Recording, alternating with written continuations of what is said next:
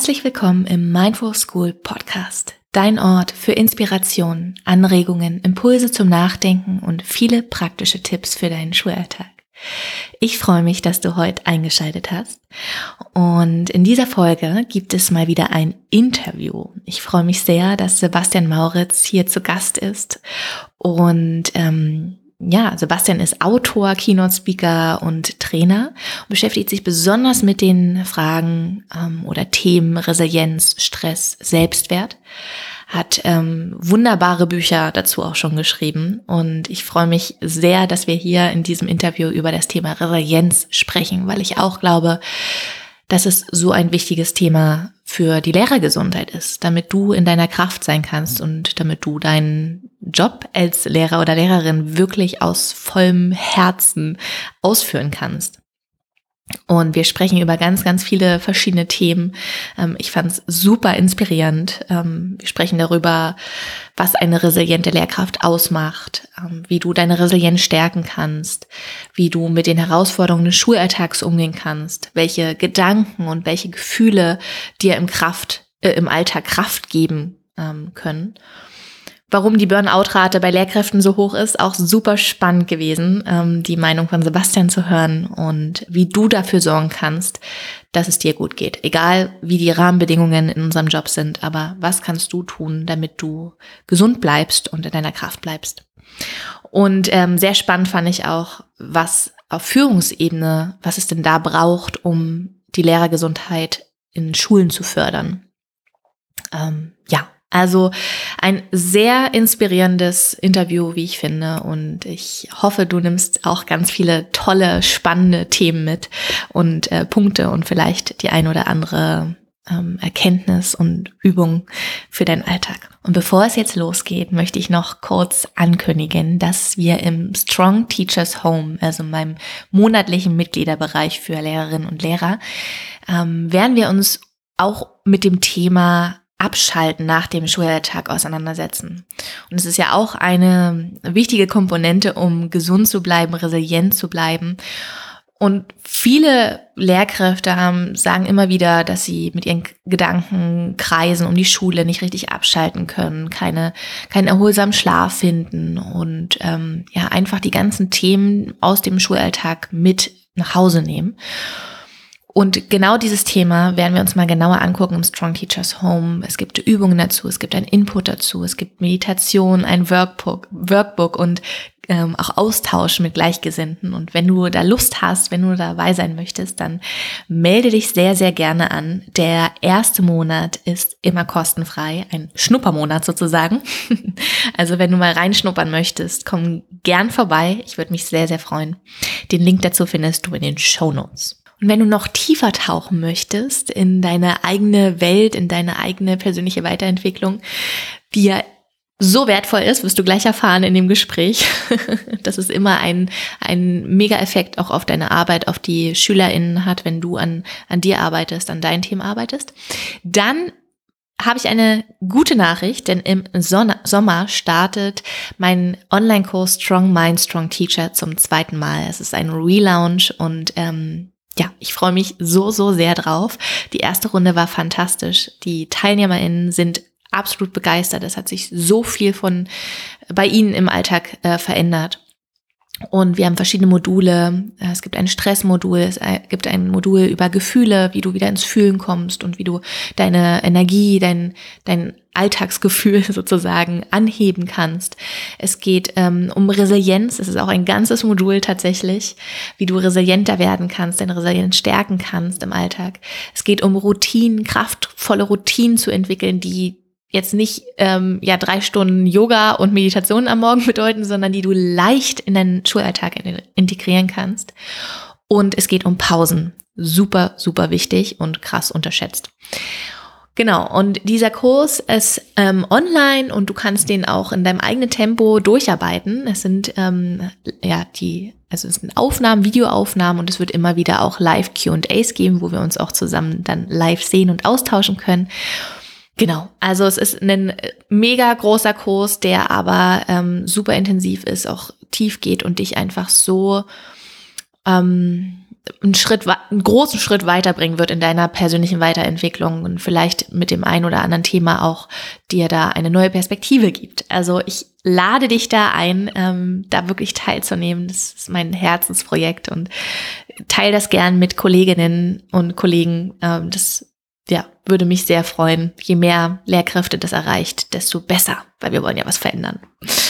Genau. Und auch dazu den Link findest du in den Show Notes. Jetzt wünsche ich dir super viel Spaß beim Hören von dem Interview.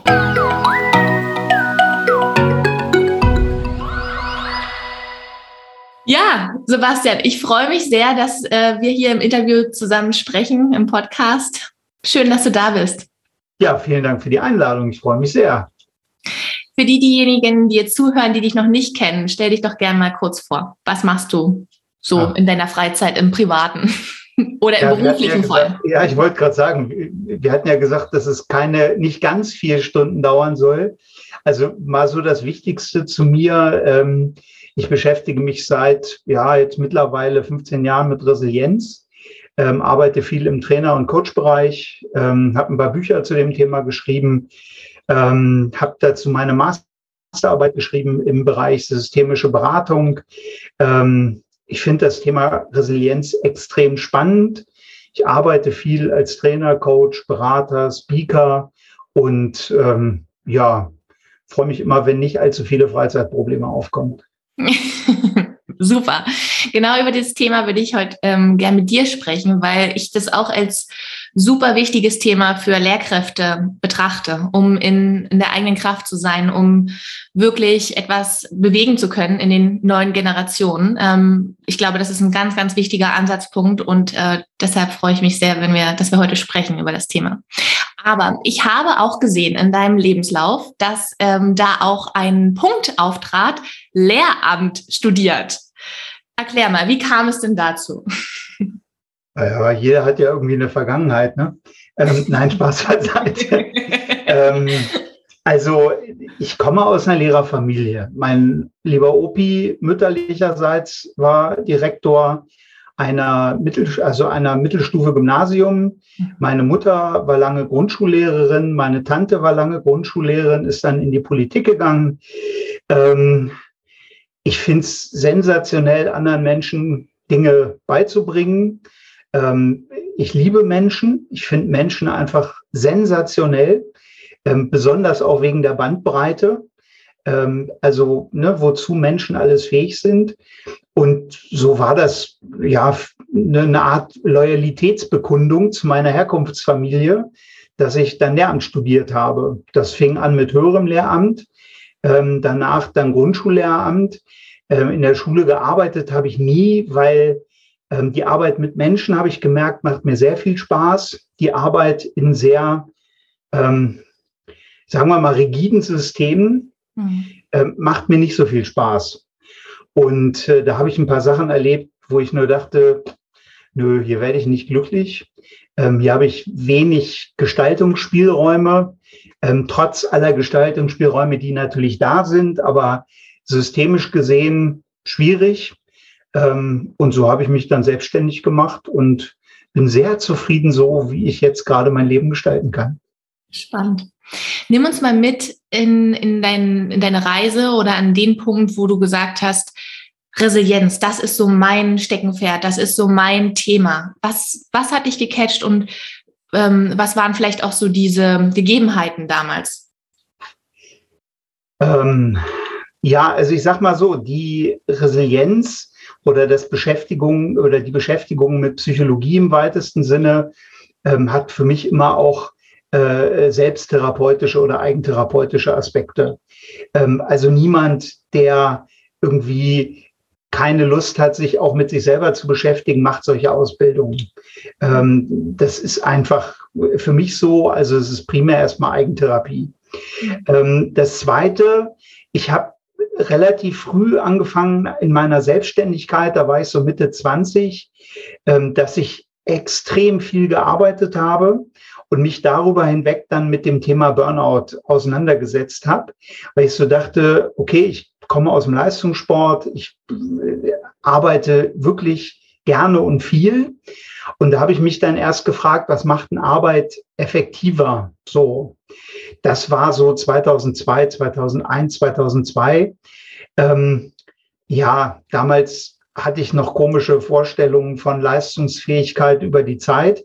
Jetzt ein paar Jahre später ist mir schon bewusst, dass äh, auch äh, gewisse Ressourcen endlich sind und Ruhephasen durchaus auch sein müssen. Ähm, und ja, dann habe ich mich mit effektiver Arbeit, Stress, Burnout beschäftigt, auch so in meinen ersten beiden Büchern. Ähm, und über diese Arbeit hat einer meiner wichtigsten Lehrer, Tom Andreas aus Köln, hat dann irgendwann gesagt, Mensch, das Thema ist doch was für dich. Warum tauchst du da nicht tiefer ein?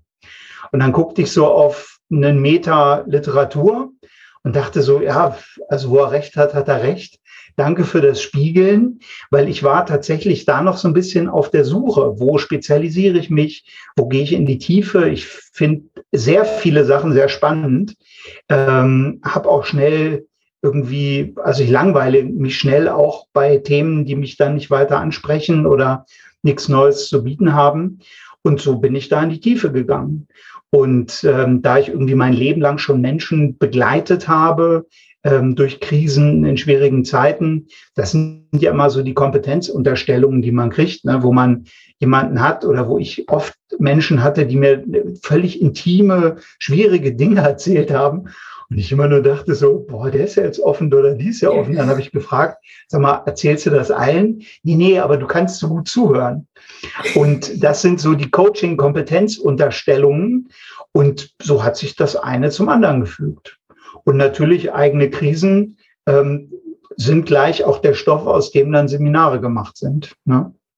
Und dann haben bestimmt deine Familienmitglieder im, im Schulbereich profitiert. Die hast du bestimmt gleich mitgecoacht, oder? Ja, also eine Grundregel, die hat mir Tom Andreas auch sehr, nicht eingebläut, aber sehr oft nahegelegt, ist kein Coaching ohne Auftrag. Und ich hätte oft coachen können. Also, ne? Hab's aber selten gemacht. Ähm, ab und zu mal so ein Tipp, ja, aber äh, eher Menschen, mit denen ich nicht so viel äh, Erbgut teile, sagen wir mal so. Spannend. Was würdest du sagen, oder beschreib mal einen, Lehrer oder eine Lehrerin, die resilient ist oder eine hohe Resilienzkraft ähm, haben? Also ein guter Freund von mir ist Lehrer am Gymnasium. Mhm. Und äh, den würde ich so als einen der resilientesten Menschen ähm, im Lehrerbereich beschreiben, die ich kenne. Und zwar hat er eine ganz klare Linie, ein extrem hohes Maß an Kongruenz mhm. und ähm, er ist, äh, arbeitet sehr viel mit Humor und Leichtigkeit. Mhm. Ähm, also ich, wir lachen uns wirklich, wenn wir zusammen einen Kaffee trinken bei ihm. Also ja, wir lachen die ganze Zeit, weil einfach diese Haltung der, der, des Humors, die ist sehr in Anführungsstrichen ansteckend. Mhm. Ähm, was ich an, an, ihm auch noch sehr faszinierend finde, ähm, ist seine Fähigkeit, äh, in den Kontakt zu gehen. Also wenn er beschreibt, was für ein Verhältnis er zu seinen Schülerinnen und Schülern hat, ähm, das ist fantastisch. Also wirklich ähm, beziehungsmäßig sensationell. Er hat mehrfach dann auch den äh, beliebtesten Lehrerpreis gewonnen und ich habe immer gesagt, Mensch, wie machst du das? Sagt er, naja, ich bin einfach ich und ich behandle alle die, mit denen ich arbeite, auf Augenhöhe. Und ist schon klar, wer das Sagen hat und schon klar, wer verantwortlich ist. Aber der Kontakt auf der anderen Seite ist halt sehr authentisch, sehr kongruent. Und er sagte, die wissen ganz genau, wenn sie was nicht gut machen, gibt es deutliche Ansagen mhm. und ähm, die Beziehung steht an Nummer eins. Mhm. Okay, also da habe ich jetzt mehrere Sachen rausgehört, aber besonders diese Haltung, also es ist eine Haltung. Und wenn jetzt jemand zuhört und denkt so, oh, ja, ich würde das auch gerne alles so ein bisschen lockerer sehen, leichter sehen, humorvoller, wie kann die Person das schaffen, resilienter zu werden? Ja, da habe ich eine Zwickmühle. Ähm, das ist so eine typische Frage, ähm, wo immer gesagt wird, Haltung kann man schwer lernen. Mhm. Ähm, und Haltung oder Neudeutsch Mindset ist ja so ein, naja, mit Verlaub so ein bisschen so ein Bullshit-Bingo-Wort geworden. Ne? Also ist irgendwie alles Mindset. Ähm, aus meiner Sicht ist Resilienz aber zum Hauptteil wirklich eine Frage der Haltung. Ähm, was mir sehr geholfen hat, ähm, ist viel Selbstreflexion. Also sehr viel äh, Journaling, sehr viel ähm, Meditation, ähm, auch mich nochmal zu reflektieren nach so bestimmten Situationen, wo ich so denke, so, hm, war das jetzt so clever, dass die E-Mail so aus dem Affekt herausgeschrieben hast? Ne? Also du kennst es wahrscheinlich nicht und auch von den Zuhörenden kennt es wahrscheinlich keiner. Ähm, aber ich. Doch, durchaus. Nein, mach keinen Quatsch. Wir haben viel E-Mail-Verkehr. Wir sind schon im digitalen Zeitalter gelandet. Na, ich, ich wollte, du hast mich noch nicht ausreden lassen. Also, dass man, dass man eine E-Mail sozusagen so aus so einem Affekt herausschreibt, das traue ich dir nicht zu. Äh, Francis, das ist. Äh, Passiert so, schon. Ach, wer so nah an der Erleuchtung ist. Nein, Spaß. Ähm, das ist für mich auch immer wieder äh, kränkend, dass ich so denke, auf der einen Seite bin ich erleuchtet und dann gibt's sehr verhältnisinteressante Menschen, die dann meine Knöpfe drücken. Und dann schreibt ab und zu mal mein Krieger eine Antwort. Das, was ich mir aber angewöhnt habe, ist, dass ich die dann nicht abschicke, sondern ich lasse meinen Krieger die Antwort schreiben. Ich lösche vorher die E-Mail-Adresse ähm, und dann speichere ich die Mail und denke mir so, nächsten Tag, dann schicke ich sie ab. Und oftmals dann am nächsten Tag lese ich voller Mitleid über die leidende Version vom Vortag, was ich den Tag vorher so geschrieben habe und dachte so, ach spannend, da hat jemand sehr viel Macht über dich gehabt. So, das heißt, im Wesentlichen ähm, habe ich mich sehr intensiv damit auseinandergesetzt, was meine Werte sind, also was ist mir wichtig. Und der einfachste Zugang dazu, und das können alle Teilnehmenden auch äh, oder alle Zuhörenden machen, äh, die können sich fragen, äh, wobei ärgerst du dich? Aber so richtig. Hm. Genau. Und dann kommt das so hoch und dann die Kriegerin oder der Krieger so, ach, das kann ich dir sagen, ja. Und diese Kraft, die ist ja wichtig. Also Ärger hat einen ganz wesentlichen Anteil an Selbstwirksamkeit. Ärger hilft, Ziele zu erreichen. Ärger hilft, sich für das, was einem wichtig ist, einzusetzen. Und wenn man den Ärger nicht versteht, also man nicht weiß, welche Werte wichtig sind, dann nennt man das Ganze dysfunktionalen Ärger. Und dieser Ärger richtet sich in der Regel entweder gegen andere oder gegen sich selbst. Ähm, und wenn man weiß, was einem wichtig ist, also mir ist zum Beispiel Professionalität, Achtsamkeit und Wertschätzung wichtig. Und ähm, das sind drei Werte, wenn die verletzt werden, das merke ich. Und gleichzeitig poppt hoch, hey, mir ist hier gerade Wertschätzung wichtig. Dann wird aus dysfunktionalem Ärger funktionaler Ärger und den kann ich kommunizieren, kann sagen, wissen Sie, ich erlebe das hier gerade nicht als wertschätzen. Ich brauche von Ihnen, damit ich mich hier wohler fühle oder damit es mir hier gut geht, Folgendes. So. Und ähm, das hilft sehr. Ähm, und gleichzeitig habe ich zwei Coaches, mit denen ich regelmäßig arbeite, wo ich eine Datei habe, wo ich, wenn mir was auffällt in Seminaren oder anderen Kontexten, schreibe ich da rein, nehme es mit zum Coach und dann arbeiten wir daran. Und so ist das im Prinzip eine schrittweise Arbeit. Mhm. Spannend. Kurze Frage, lange Antwort. Also, das war jetzt schon meine kurze Antwort, ne? Also Werte und Coaching, so Quintessenz. Ja. ja. ähm, wenn ich mir jetzt vorstelle, da ist eine Lehrkraft, die sich extrem überfordert fühlt von all den Aufgaben, die an sie herangetragen werden, die ja. sie zu tun hat. Dann die Herausforderungen mit einigen SchülerInnen, vielleicht noch mit Eltern. Ähm, und die wirklich das Gefühl hat, ich, ich schaffe es einfach nicht mehr. Ich, ich bin hier total erschöpft, ich habe keine Kraft mehr. Ähm, und du hast ja so ein schönes Buch geschrieben, Immun gegen Krisen ähm, oder ja, gegen, gegen, gegen Stressprobleme und Krisen. Genau. Ähm, wie kann man denn in solchen stressigen Phasen und vielleicht auch in Krisen ruhig, gelassen und bei sich bleiben?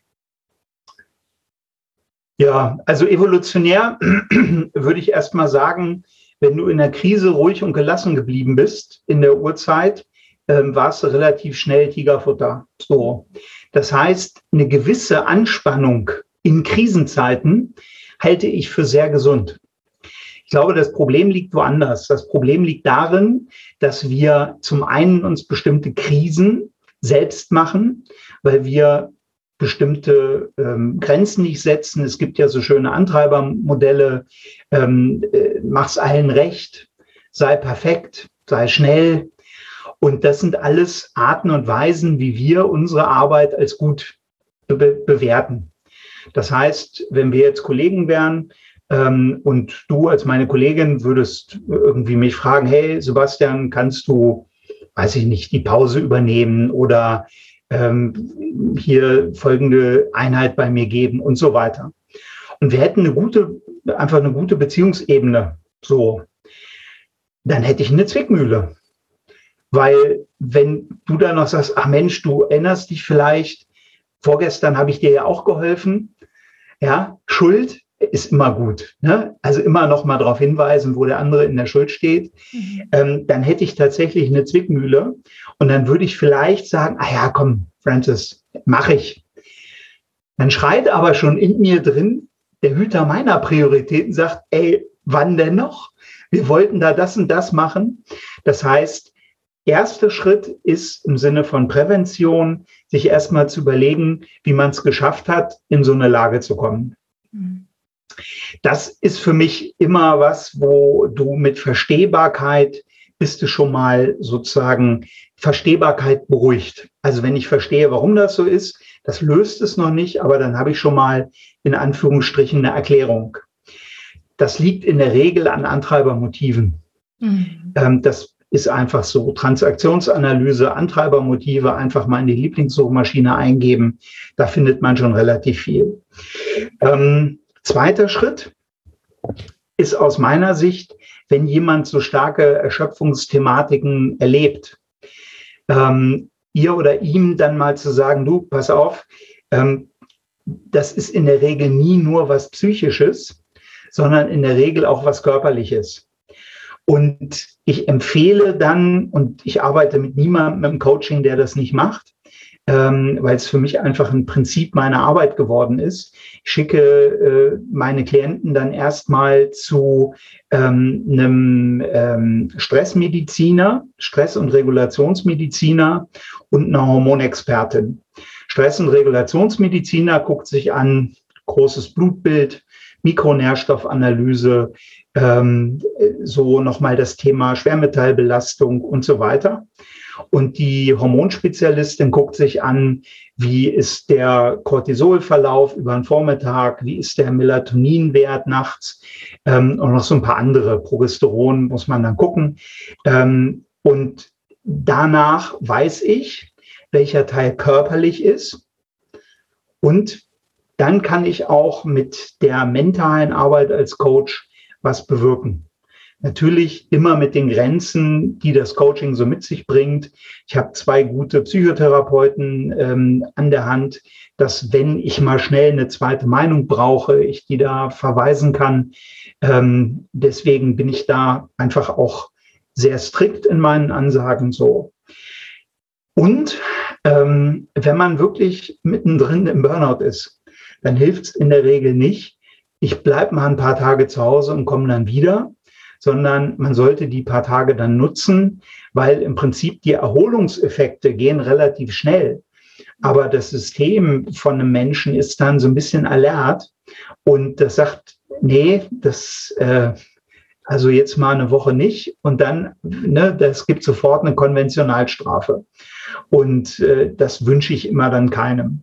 Aber in der Regel lohnt es sich, wenn man sich als überfordert erlebt, auch regelmäßig zum Coach zu gehen, Emotionscoaching, gucken, was sind meine Hauptstressoren und die erstmal rausnehmen. Und da braucht man auch nicht 30, 40, 50 Sitzungen, sondern da reichen mal so drei bis fünf Sitzungen, isoliert an einem Thema arbeiten, Ressourcenaufbau. Und meistens gibt sich dann schon relativ viel. Mhm. Ja, spannend. Wir hatten das jetzt auch in, in unserer ähm, Strong Teachers Home, heißt das, in dem monatli monatlichen Mitgliederbereich. Da hatten wir auch diese inneren Antreiber nochmal angeschaut. Und ich glaube, das ist wirklich, ich erkenne das auch immer wieder bei mir. Ah, da meldet sich der wieder. Der will immer ganz schnell machen und alles am besten gleich gleichzeitig. So, und dann ja. sitze ich mir mit einer Peitsche im Nacken und dann los, schneller. das auch noch das auch noch so, ne? Aber du sagst es, wenn man sich das bewusst ist und das erstmal erkennt, das ist der erste Schritt. Ja, ich meine, Peitsche, wer das mag, ähm, also das ist ja okay. Aber ich würde Vergnügen und Arbeit da an der Stelle zumindest mal nicht mischen, sondern ich würde, wenn ich mich peitschen wollte, das genussvoll in dem entsprechenden Kontext machen, weil wenn man sich nebenbei peitscht, kann man den Schmerz gar nicht richtig genießen. Habe ich gehört. Also, ne, hat mir ein Bekannter erzählt. Und ähm, im Wesentlichen geht es darum, diese unbewussten Muster, die zu Stress führen, die in der Amygdala ihr Unwesen treiben. Die Amygdala als Bewertungsorgan bewertet ja ständig. Mhm. Und alles, was ich als Muster kenne, rutscht damit in den präfrontalen Kortex. Und wenn mir etwas bewusst wird, dann gilt dieser, ähm, in der Psychologie heißt der Rumpelstilzchen-Effekt, ne? name it to tame it. Alles, was mir bewusst ist, hat nicht mehr die Macht. Wenn ich sage, ach, gucke, mein sei perfekt wieder, hallo, na du. Mhm. Und heute bin ich ganz zufrieden, dass ich nicht ganz zufrieden bin, das Konzept der Metazufriedenheit hat zum Beispiel Gunter Schmidt vorgestellt. Ähm, und vielen Dank für den Hinweis, dass Perfektion auch manchmal wichtig ist. Mhm. Alle Antreibermotive sind ja nichts Schlechtes. Und wenn ich, ne, Gott bewahre, aber wenn ich meine Hirn zum Hirnchirurgen muss und der macht eine sehr wichtige äh, OP bei mir am Kopf, da möchte ich, dass der sei perfekt als Antreiber hat und lebt. Ja, wenn er dann kurz vorher kommt, sagt, Herr Mauritz, ich hatte ein Coaching, heute mache ich mal schnell. Das wäre ungünstig. Ja, bei der Feuerwehr ist es andersrum. Hm. Bei der Feuerwehr möchte ich, dass es schnell geht. Und nicht, dass sie sagen, oh, jetzt müssen wir erstmal ganz perfekt den Schlauch ausrollen. Und so hat jeder Antreiber auch immer eine positive Seite. Ich nenne das den, die Motivatorenseite. Ja, also wenn das ein funktionaler Motivator ist, super. Wenn das ins Dysfunktionale abrutscht, dann ist es nicht günstig. Und genau das kann man über Selbstreflexion oder wenn man da nicht so einen Zugang zu hat, wunderbar auch mit Coaches machen. Hm. Spannend. Nun ist ja die Burnout-Rate bei Lehrkräften besonders hoch in diesem ähm, Berufsfeld. Hast, hast du dir die mal angeguckt, die Rate? Hast du da eine Erklärung für? Kannst du dir das irgendwie erschließen, warum das so sein könnte? Ja, also ich habe ein paar Hypothesen. Mhm. Ähm, ich nehme mal die nicht so streitbaren. Ähm, also ich glaube einfach, dass ähm, die Bedingungen für Lehrende ähm, in Schulen relativ bescheiden sind. Ähm, ich glaube, dass, und das kann ich aus meiner Ausbildungszeit, ähm, ich habe von 94 bis 99 studiert, ähm, wir hatten Sachen wie Psychologie, Kommunikationspsychologie, ähm, Emotionsregulation, also all die aus meiner Sicht relevanten Sachen, Teamdynamiken und so weiter, hatten wir auf einem Level, boah, unterirdisch. Also, also wirklich schlecht. Ja. ja. Und vier Ohren von Schulz von Thun finde ich gut, schönes Motiv, aber das ist nicht alles. Ja. Und auch inneres Team, super, aber auch alles sehr losgelöst, sehr weg von der Realität. Das, was ich dann oft erlebe, und das weiß ich, ist sehr kritisch gesehen, ähm, ist, dass äh, wenn Lehrende ähm, zum Beispiel NLP machen, neurolinguistisches Programmieren oder systemisches Coaching oder was auch immer, dass die signifikant besser so durch den Schulalltag kommen. Das finde ich sehr interessant und mhm. frage mich dann immer, okay, warum ist das nicht Teil der Ausbildung? das mit meiner Tante mal diskutiert, die damals ähm, Kultusministerin Schleswig-Holstein war. Und sie hatte eine leichte emotionale Reaktion, um es mal vorsichtig zu sagen, weil sie dann sagte, ja, das wäre Manipulation und das wäre ja sektenähnlich und wie auch immer. Ähm, und da ist mir einfach klar geworden, dass bestimmte Inhalte, die durchaus aus meiner Sicht sehr sinnvoll sind, ähm, noch nicht die Akzeptanz haben, die sie haben sollten. Mhm. So. Ähm, dann glaube ich, hat der Lehrerberuf ein viel zu schlechtes Image, weil da gibt es ja diese Image-Skalen, wer wo ist. Mhm. Und da sind aus meiner Sicht gehören Lehrer Lehrende, also Entschuldigung, wenn ich ab und zu mal in, äh, in das Ungegenderte falle. Ähm, ich habe zwar verschiedene Gender-Leitfäden in diversen Vereinen und Verbänden schon eingeführt, ähm, bin mir auch dessen bewusst und meine Haltung der Inklusion zeigt sich äh, primär durch meine Taten und nicht nur durch meine Worte. So, ähm, das heißt, wenn Lehrende ein besseres Image hätten also aus der Schule rausgehen und sagen, ja, wir bereiten die Zukunft vor.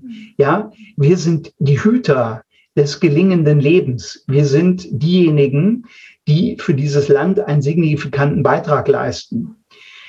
Dann glaube ich, hätten sie mehr Selbstwirksamkeitserleben, hätten mehr Stolz. Und das sind zwei zum Beispiel sehr stärkende Emotionen, beziehungsweise Selbstwirksamkeit ähm, ist ein Erleben, ist keine Emotion, aber Stolz ist eine sehr wichtige Emotion.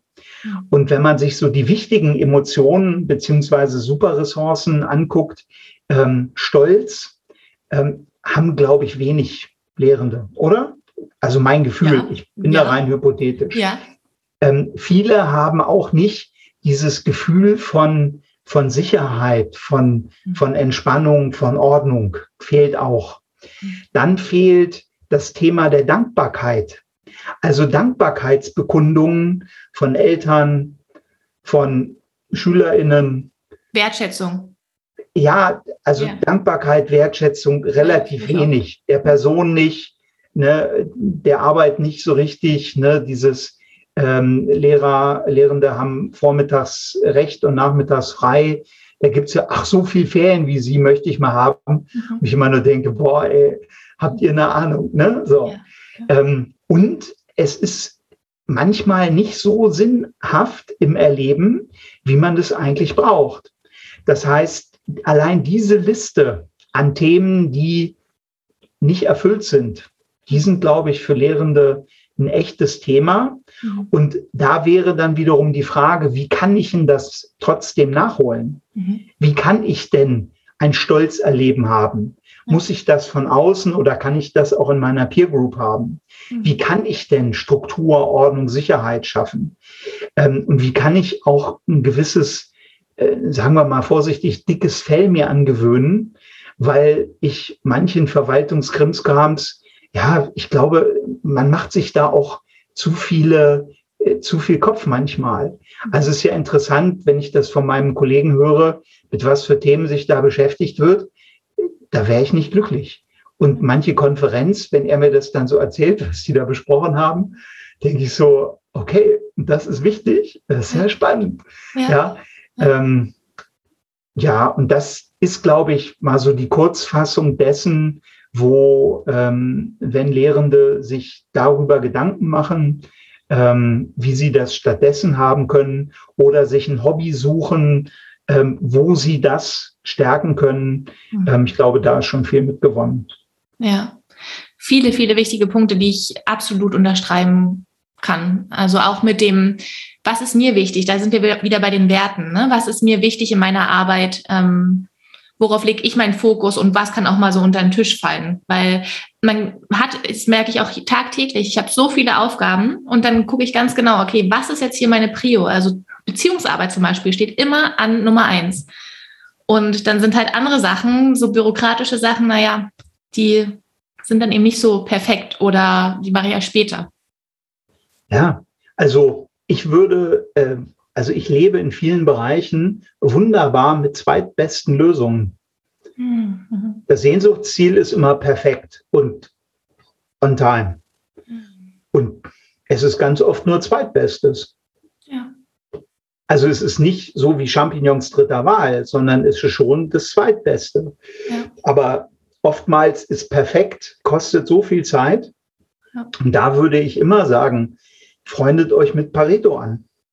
Ja. Und einfach auch mal sagen, ja, das ist jetzt so. Ja, genau. Akzeptanz hat vier Buchstaben. Ist so. I-S-S-O. Punkt. Haken weg. Und wo ich manchmal auch das Gefühl habe, dass, ähm, aber das ist generell was Menschliches, ähm, Lösungen brauchen zu lange.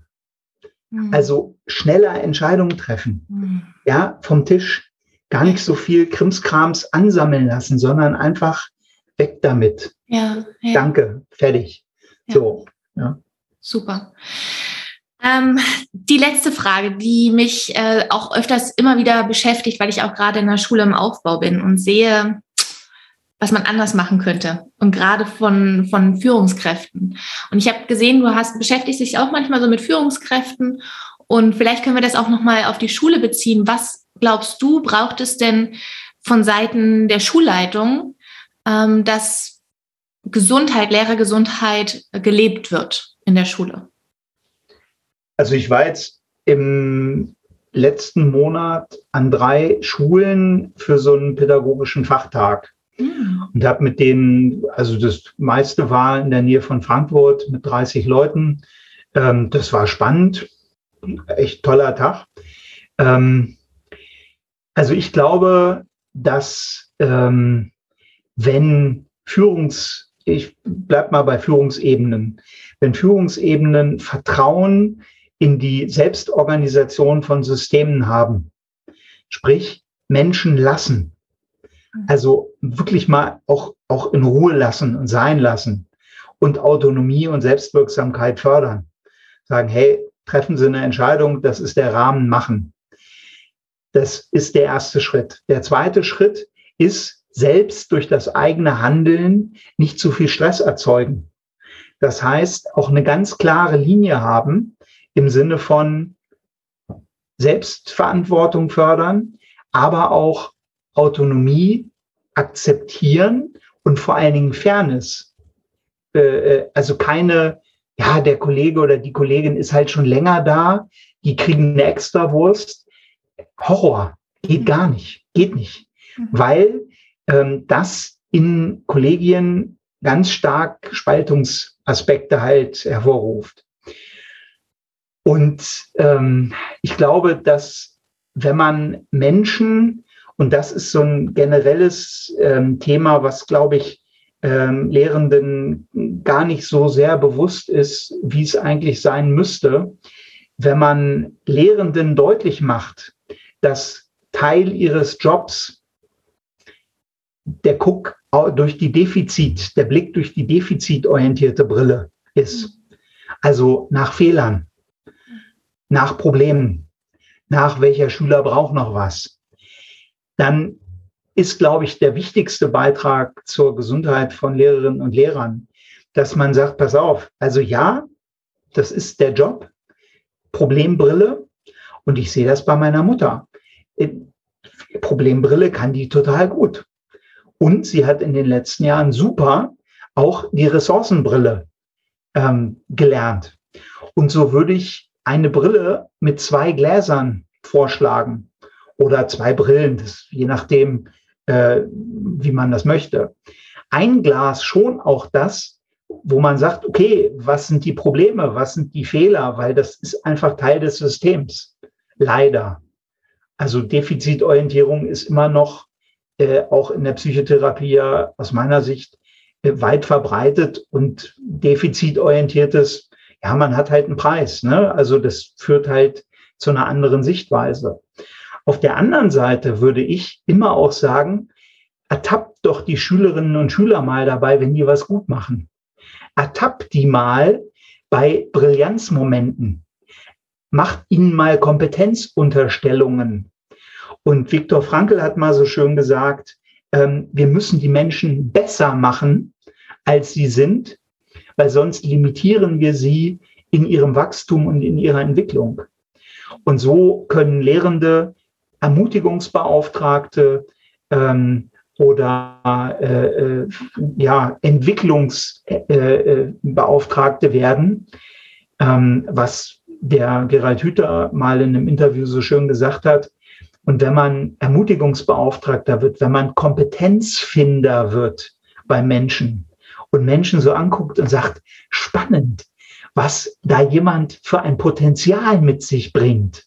Und ich frage mich, was sie oder er braucht, um es zum Vorschein kommen zu lassen. Ja, wenn man diese Neugierde hat, was in einem Menschen für Schönheit, für Klugheit, für einen Witz steckt, dann aus systemischer Sicht reicht eine Person in der Klasse, und zwar der Lehrende, die Lehrende, um genauso eine Atmosphäre zu gestalten. Wenn ich aber selber im Mangel bin, habe ich wahrscheinlich auch eine Mangelbrille auf.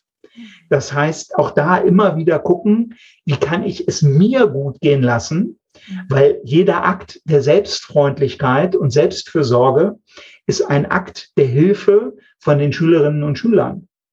Und sich immer von anderen überraschen lassen, wenn die was gut machen. Und ich glaube, wenn man das mitbringt, und ich unterstelle jedem, der den Lehrerjob angenommen hat, dass sie oder er eine ganz tiefe Liebe für Menschen, ähm, eine Zugewandtheit, eine Freundlichkeit hat. Und wenn sie die erstmal sich gegenüber leben, weil sie selbst die wichtigsten Menschen in ihrem Leben sind und dann allen anderen. Ich glaube, dann können Schulen wirklich zu etwas werden, was einfach Kompetenzen zum Vorschein bringt, was Menschen aktiviert, ähm, auf sich selber mit Achtung, Würde, Wertschätzung und vor allen Dingen diesen kompetenzorientierten Blicken zu schauen. Schön. Das klingt so toll. Es klingt ja. wirklich richtig, richtig äh, schön. Es kommt aus den tiefsten Tiefen meiner Seele und meines Herzens. Ja. Und ähm, das ist auch was, wo ich so sagen würde, wenn ich, äh, also für, dafür würde ich in die Politik gehen.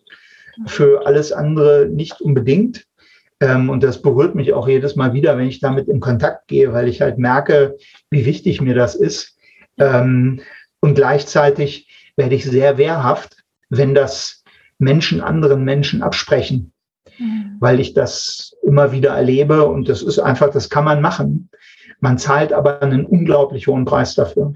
Ne? Und von daher, ja, lasst uns die Welt so gestalten. Lasst uns Menschen besser machen, als sie sind. Ja, ja, und besonders auch in den Schulen schon anfangen damit. Absolut. Ja. Absolut. Also, es sind 13 Jahre Zeit im besten Fall. Also naja, im besten Fall noch ein paar Ehrenrunden, dann 14, 15 Jahre. Aber ganz ehrlich, was da ähm, gerade in den ersten Jahren im Kindergarten beginnend, dann in der Schule, also was für ein, Kinder sind ja Modelllerner. Und jede Arbeit an sich selbst ist ein Beitrag zum System. Ja, ja, und ich kann dir genau sagen, wer die mich beeindruckenden äh, Lehrerinnen und Lehrer waren. Mhm. Mega. Also die haben wirklich in mir was bewegt. Und bei manchen wusste ich, nee, so will ich das nie haben. Das war auch gut, aber es war anders gut. Ja. ja, ja, das stimmt. Das kenne ich auch. Lass uns zu den Quick Questions kommen am Ende. Ähm, ja. Ganz kurze Antworten. Was beschäftigt dich gerade? Dass du sagst. sind nicht nur Quick Questions, sondern Quick Answers too. ich wollte gerade sagen, Quick Questions habe ich die ganze Zeit schon gekriegt, aber. ja, genau. ja, bitte. Was beschäftigt dich gerade, Sebastian? Ähm, ein Resilienzspiel, oh. was ich entwickle. Ach, spannend. Ja, ja. Das, ich werde die Erste sein, die das im Unterricht einsetzt. Super. Schreibe ich mir gleich auf. Gerne. Quick Answer. Ja, super. Was sind deine Kraftquellen im Alltag? Ähm, Top 1 Meditation. Mhm. Ähm, Top 2 Schlafen. Und Top 3 einfach eine gesunde, ausgewogene Ernährung, auf die ich Lust habe. Mhm. Wofür bist du dankbar? Ach, ich dankbare mich durch den Tag. Äh, also bis ich morgens im Bad bin, bin ich schon für zehn Sachen dankbar. Mhm. Ähm, und ich glaube, wenn wir es kultivieren, ähm, dann sollten wir eher fragen, für welche 100 Dinge warst du in der letzten Stunde dankbar? Weil das aus meiner Sicht die richtige Frage ist. Ich, ich könnte, das wäre keine kurze Antwort, sondern für diesen Moment. Ja, für jeden Moment, für jeden Atemzug, mhm. für das Leben, für jeden neuen Tag. Ich wach morgens auf, sage, einen Tag habe ich noch, zumindest den Start. Und wie cool ist das? Ja. ja.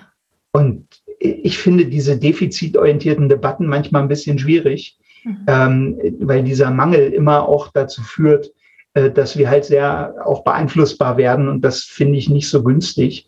Mhm. Aber gut, das ist nochmal ein anderes Interview. Das stimmt. Letzte Frage, was lässt dein Herz höher schlagen? Tatsächlich Kreativität. Mhm. Ich bin äh, also ich mache total gerne kreative Sachen. Ähm, und äh, da freue ich mich immer. Also Texte schreiben, Zeichnungen machen, Modelle entwickeln, mit Lego was bauen. Äh, ich bin Lego Serious Play Facilitator und das ist so oft, dass ich dann mit Lego oder Sachen, also das ist einfach cool. Und Menschen, die sich entwickeln, das ist ah, herrlich. Ja, auch vieles. Also ja. fast Beta-Blocker nötig. Super, vielen, vielen Dank. Es war mir eine große Freude. Vielen Dank für deine Arbeit und äh, dein, dein Herzblut und deine Leidenschaft, die du da reinbringst. Es ist so ein wichtiges Thema. Und danke, dass du das mit uns geteilt hast. Danke für die Einladung. Ich habe mir das natürlich im Vorfeld angeschaut. Ich finde das wunderbar, dass du da ähm, deine Zeit und Kraft investierst, um Lehrenden ähm, da Wissen zu vermitteln, was eigentlich ins Studium gehört. Ähm, aber ach, manches muss man dann halt erst später sich drauf schaffen. Das ist doch auch okay. Learning by doing. Ja, so ist es. Vielen Dank für die Zeit. Danke dir. Alles Gute. Tschüss. Tschüss.